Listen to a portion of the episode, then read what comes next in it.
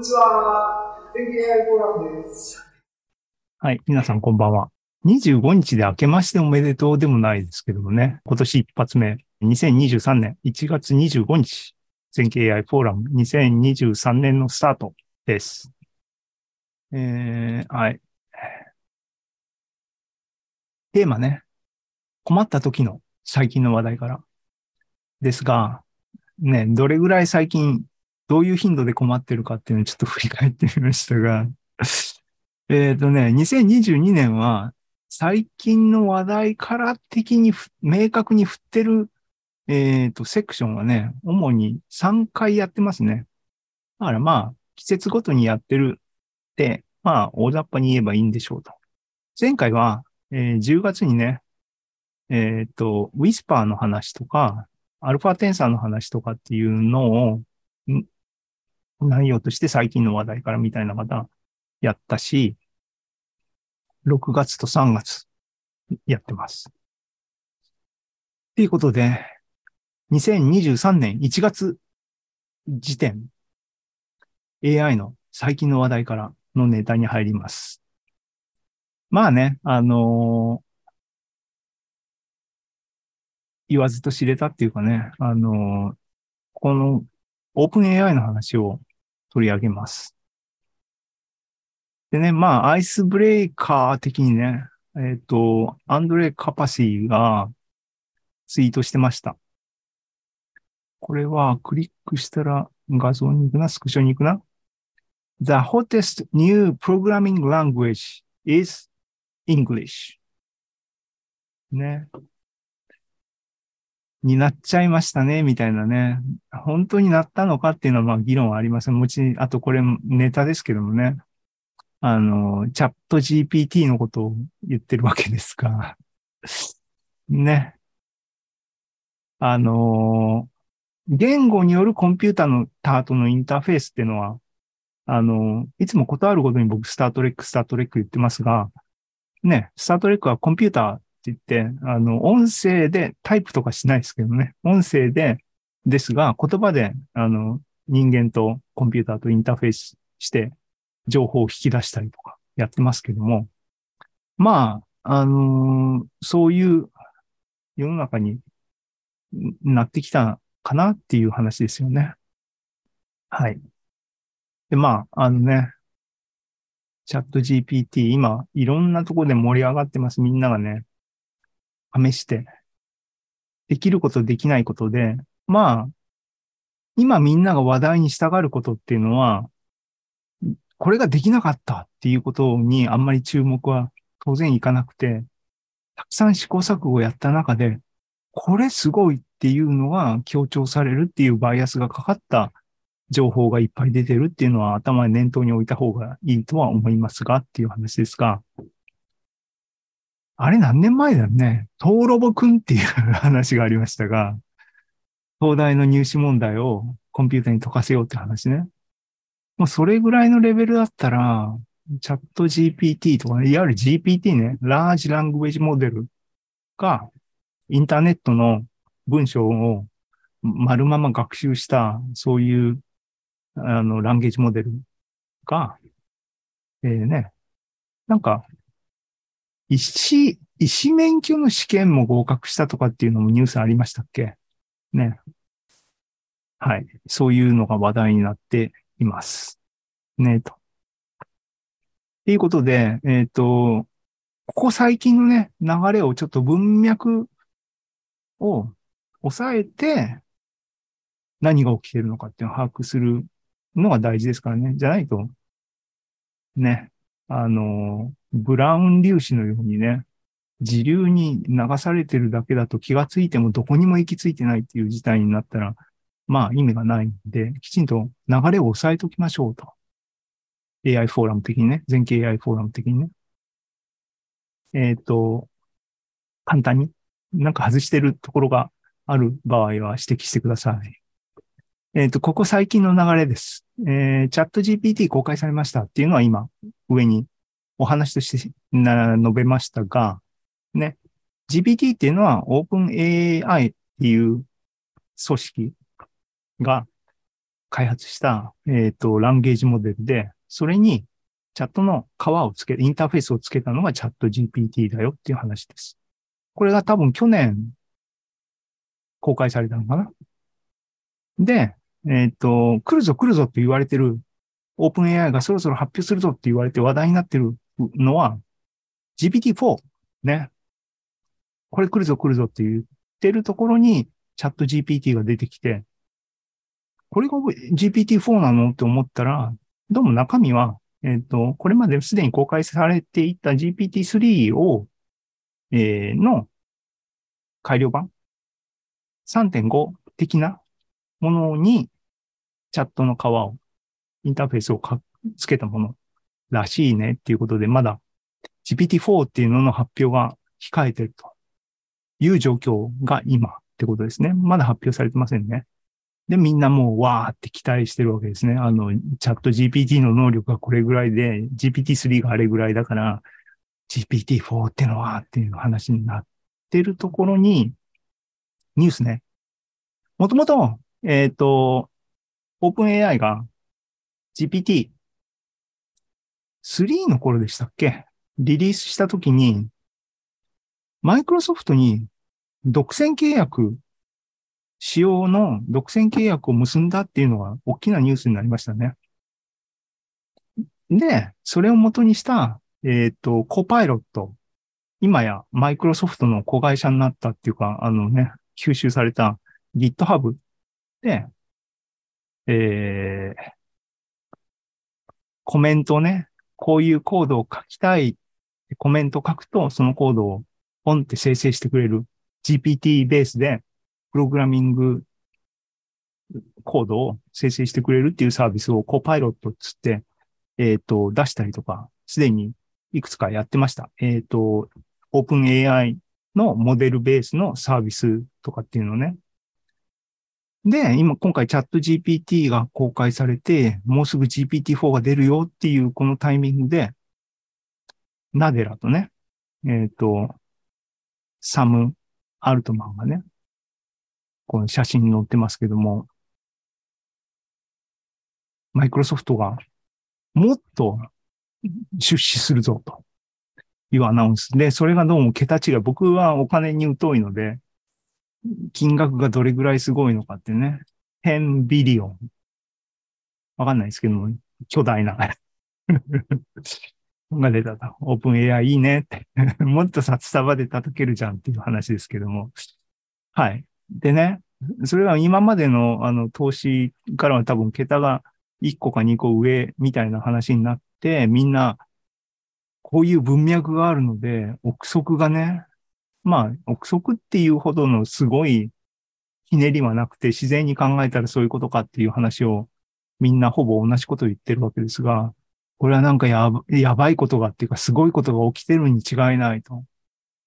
ね、あの、この人、なんとかさん。えっ、と、深津さんもね、似たようにね、まあ、この状況からきっとなんか、マイクロソフトはオープン AI とね、親密に話してるわけですからね、なんかすごいものを見て、あの、確信をしてお金をつけたんだろう。まあそう考えるのが自然ですよね。あのね。そうこうしてたら、なんかみんなのね、陰謀論じゃないけど、みんなの憶測を呼ぶような出来事が立て続けに起きてるわけですが、今までね、あのー公開を渋っていた、その理由も、なんかいいろいろ問題があって、みたいな感じで渋っていた Google が、このマイクロソフトの動きを見て、見た結果なのかどうかわからないが、えー、幾多の、えっ、と、巨大なモデルをですね、あの、API として今からどんどん出すぜ。で、サービスにもどんどん入れていくぜっていうようなアナウンスがあって、ツイートね。こうね、あの、スタビリティ AI の EMAD。時代が変わったぜ、みたいなことを言っている。いう話になって、こりゃなんかもう時代の転換点だね、みたいなのを、まあみんな思ってると。し、GPT-4 は、マジやべえんじゃねえっていうね。AGI ね。えっ、と、アーティフィシャルジェネラルインテリジェンスいわゆる、本当に知恵を持った AI っていうのが出た、できてるんじゃないのかっていう憶測がすごいみんなわーわー言ってるわけですね。そういうふうにもうなんかネットですごい盛り上がってるその状況で当事者であるオープン AI のトップのサム・アルトマンがあれは公開討論っていうか公開インタビューの感じなのかな？インタビューしたビデオっていうのが、しかもつい数日前みたいなのが YouTube に公開されてっていう話が出て、ええー、と思って面白いと思って見に行ったんですね、僕もね。えっ、ー、と、YouTube ここにあります。皆さんも見に行ったらいいと思いますが、ねえ。いや、面白かったっていうか、パート1、パート2に分かれてるんですが、いや、このこの人ね、ね、あの、な、2回目か3回目か、ここのセッションっていうか、この女の人とインタビューされるのは、みたいな話。前は、って何年前はこうだったけど、みたいなね。いつ、ね、利益を生むようになるんだ、みたいな話が前にも話題になってましたよね。あれが何年か前で、その後にマイクロソフトからお金がついてみたいな話になってみたいな感じで、っていう話がありました。で、えー、っとね、見ました。結構長いんですけど、パート2の方しか見てないんですけど、英語でね。あのー、面白かったっていうか、うん。いや、やっぱすごいなと思いましたね。すごいっていうのは、だってこ、これ多分、この状況で、こういうインタビューを受けるよとか言って、しかもそれが公開されてっていうのは、普通リスクですよね、これね。多分、日本の組織とか企業だったら、のトップとかだったら、あ、まず説明できないですけどね、日本のトップはね。何も分かってないですからね。組織のトップっていうのはね、違う力学でトップになってるっていうのが日本の組織っていう文句ばっかり言ってもしょうがないな。えっ、ー、と、きちんと、ね、えっ、と、あ、そうそうそう、まずね、出るっっていうのがなんか男やなと思ったけど、まあまあそうあるべきなんでしょうね。そうじゃないと、みんなダメって思うっていう空気がまずあるんでしょうけども、それでもきちんと出て、で、喋ってる内容も、取ってつけたような内容ではなくて、きちんとね、ああ、この人自身考えた言葉で喋ってるなっていうのはわかりますからね。うん。っていうふうに思思った。んで、あので、うちの、あのね、会社のメンバーにもね、この、一番ほやほやのタイムリーなね、話なので、で、こういうのって今、世間がわーって騒いでるでしょ？そうすると、ね、あの、日本のニュースサイトが、ね、横のものを縦にして、で、自分のちょっと思ってることをピッてくっつけたりして、なんか、公開したりするっていうような、読みやすいでも、なんか過剰に、ギガ人とか、なんかね、衝撃のなんとかみたいな見出しにすぐつけるでしょ そういうのを最初に食っちゃうと、頭の中にね、あの、正しい情報が入る前に、そういう古代妄想的なものを脳内に作るっていうのは、非常に良くないんですよね。それは、あの、情報リテラシーとしては、まず良くないアプローチで、情報の、一時情報に近いところから情報はゲットしないといけませんよっていうのは伝言ゲームのようにね。そういうのを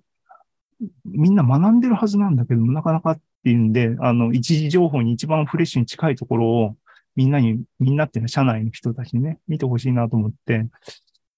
折も折っていうかね、オープン AI 自身が開発してる書き起こしのモデルっていうウィスパー僕最近、ポッドキャストでね、個人的にじゃんじゃん使わせてもらってるんで、このビデオのね、音声部分をウィスパーで書き起こして、あの、見ました。これ単に入れるだけなんでね、あの、何のコストもいらない。で、ウィスパーね、あの面白いのは、あ、まず衝撃みんなね、ポッドキャスター界隈でウィスパーが盛り上がってるのは、盛り上がってるんですけど、盛り上がってるのは、日本語が普通に通るのと、その日本語の書き起こしのクオリティが結構良いっていうかすごく良いっていうんでみんなわーわー言ってるんですよ。で、まあそこまではいいんですが、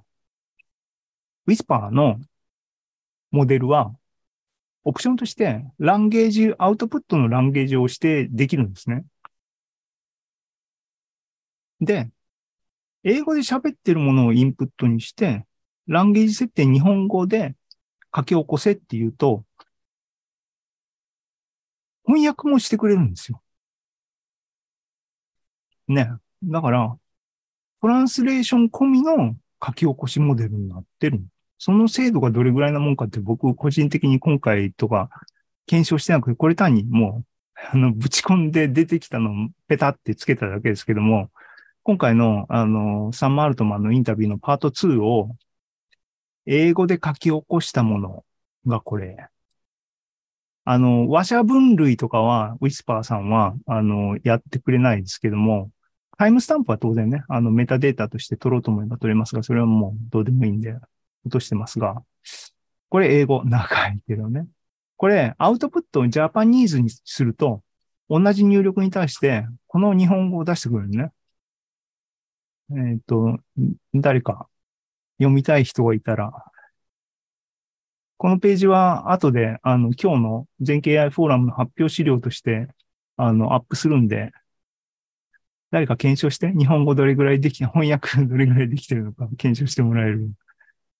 いいかなと思いますが、えー、ね。うん。いや、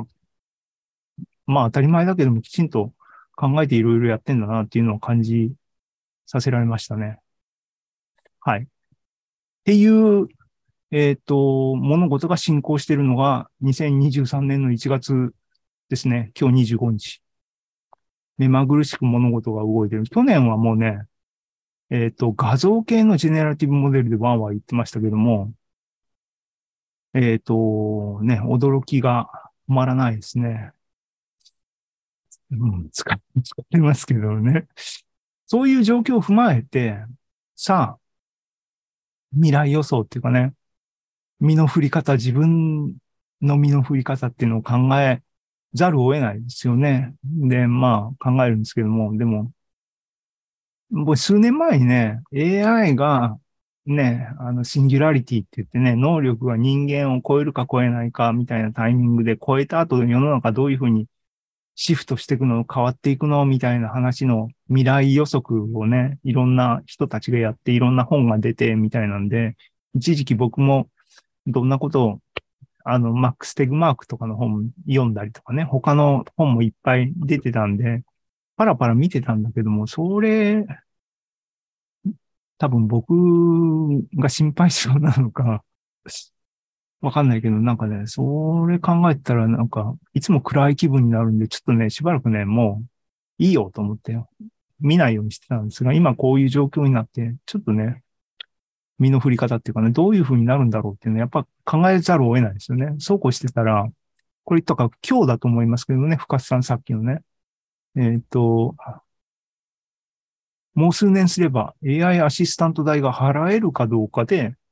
ね、あの、いい、うまくいき、いく人とうまくいかない人みたいな差がつくような時代になっちゃうんじゃないかなと。つまり、お金が払えるか払えないかが、で、みたいな話ね。うん、暗い話やんね。だから暗くなるんだけど、みたいな話だけども。で、具体的にこういうふうに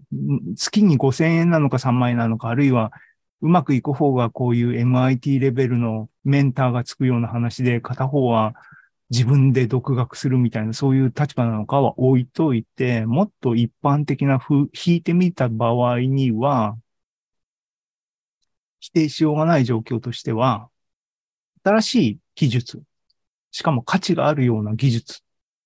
ていうものがポンって出た場合は、まあ、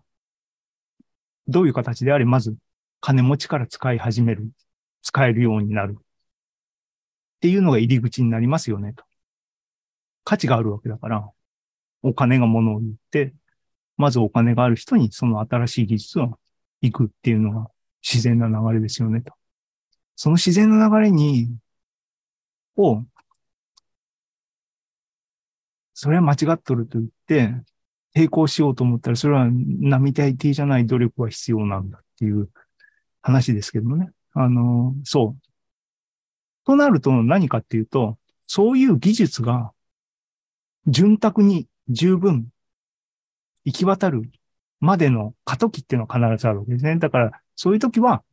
潤沢にないので価値があってお金が必要になるっていうフェーズを経て、それが普及して価値が相対的に下がって誰でも手に入れる状態に多分なるんでしょうけども、そこに至るまでの間に絶対金持ちから使い始めるってフェーズになるんだけども、この時にその結果として必然的に格差っていうのが出てくる、生まれるわけですよね。だって先に金持ちが手に入れるわけだから。で、その結果、だから問うべき問いっていうのは、そういうのが入り口として起こるのはもう必然なんだが、結果としてその技術が普及して広まった、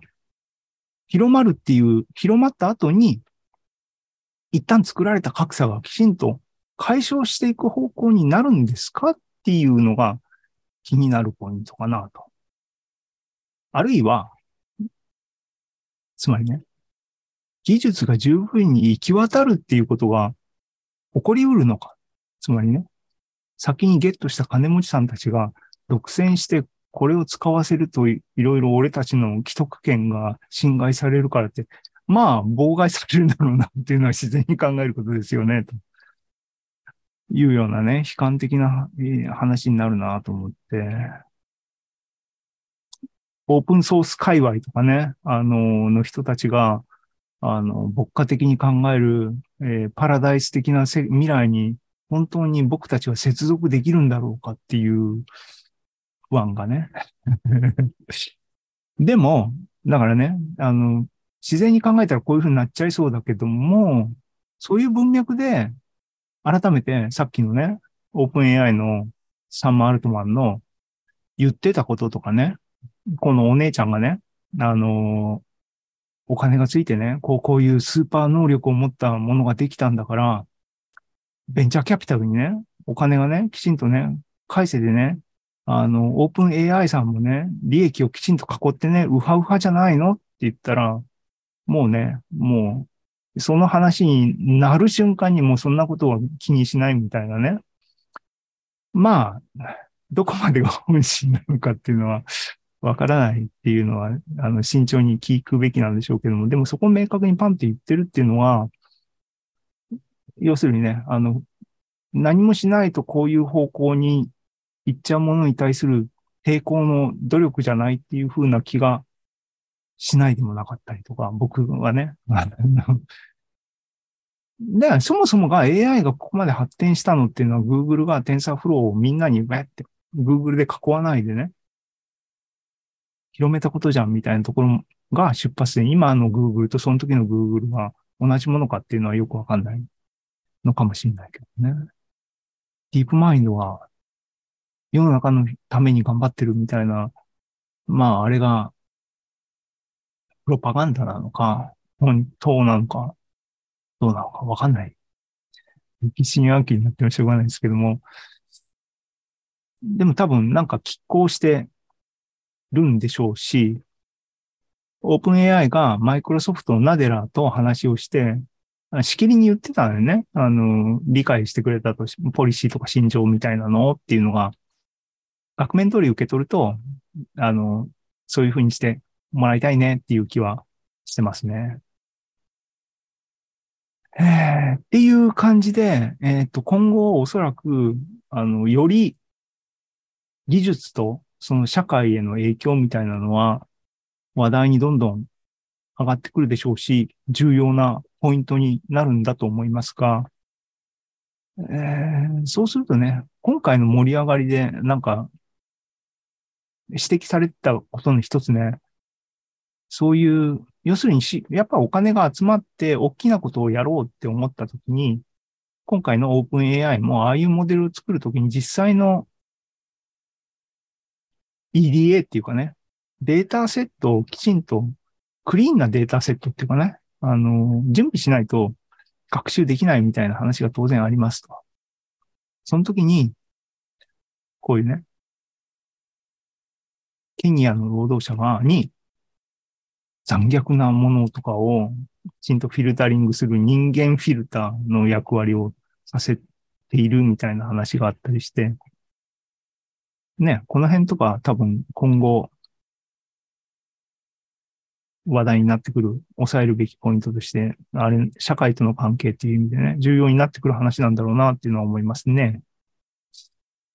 あとね、あの、全然 OpenAI 直接関係ないですけども、社会との、社会と AI の関わりに関して、なんかね、指摘が、やっぱりこういう風なレベルに技術が多分発展してきてるんだなっていう、AI 技術が民主主義を混乱させ、破壊する可能性がある。実際にそういうことに使われているみたいな指摘が、えー、と、これは僕自身きちんとこの引用されてるものとか見てないですが、ニューヨークタイムズとかな、それなりにきちんとした人たちが指摘してる事例みたいなのが、で、まあ、見てはわかりますよね。ツイッターがとかね。はい。なので、こう、こういう風なのも踏まえて、今後は、単なる技術っていうだけではなくて、やっぱり社会への影響とか、より良い社会のためにどうするかっていう視点は、今後より重要になってくるんだろうなと。そう考えるとね、そう考えると、僕とかは、あの、AI のね、あの、実際に情報源として、いつも、あの、しょっぱな彼ですからね、ジェレミー・ハワードね、ファスト AI のジェレミー・ハワードとか、ファスト AI とかも、極めて早いうちから、えっ、と、倫理観とかね、モデルとかデータセットにおける暗黙のバイアスみたいなものね、あの、黒人の顔とか、えっ、と、女性、男性みたいな話、そういうのは意識的だったなっていう振り返ると思うので、やっぱり、あれだね。いや、僕とかはやっぱり、あの、社会性っていうかな。理系っていうかな。象牙の等的な精神がやっぱりあるんやなと。無自覚なんだなっていうのは、あの、こと、あの、こういうのが起きるたんびに思いますけどもね。でもこう、こう、なんていうのかな。社会とか人と人の、ある意味人の醜さっていうんだと思うんだけども、考えてるとね、疲れるのね。弱いんだろうな。でね、あの、どう話をね、まとめるかっていうか、ここの話をまとめるかでね、アンドレ・カッパシーのね、別な投稿ね、彼なんかビデオ作ったぜって言って、あの、出してるね。GPT をスクラッチからね、あの、ちっちゃい GPT、ナノ GPT を作るっていうチュートリアルビデオ作ったぜとか言って、なんかほっとするなっていうね。牧歌的な技術の世界につい逃げ込みたくなる、あのね、弱さは僕にあるなと。ね。あの、大学人あるあるみたいなね。あの、象牙の塔にこもってしまいたくなるっていうのはね、ありますけどもね。あの、自覚しながら、社会との関わりも きちんと考えていきたいなっていう結論何もないですけどもね。こういう出来事が2023年1月、今進行中ですと。いう話でした。でね、あの、GPT-4 はどうなのっていうと、AGI じゃないっていうのはね、い、あの、もう散々明確にこのインタビューでね、サンマールトマン言ってましたし、まあそうですよね。あの、それっぽい文章を書くっていうことと、意味をきちんと分かって書いてるっていうのは違いますからね。あの、うん。なんでまだ、まだ AGI は来てないのかもしれない。今はね。でも、来年？再来年？もう数年で来るでしょうね。きっとね。っていうのは多分確実ですね。その時にさ、世の中をどういうふうに良くしていくんだ？本当に良くなるのか？ディストピア的なことになるんではないのか？心配ですね。っていう話が、オープン AI 絡みの最近の話題からでしたと。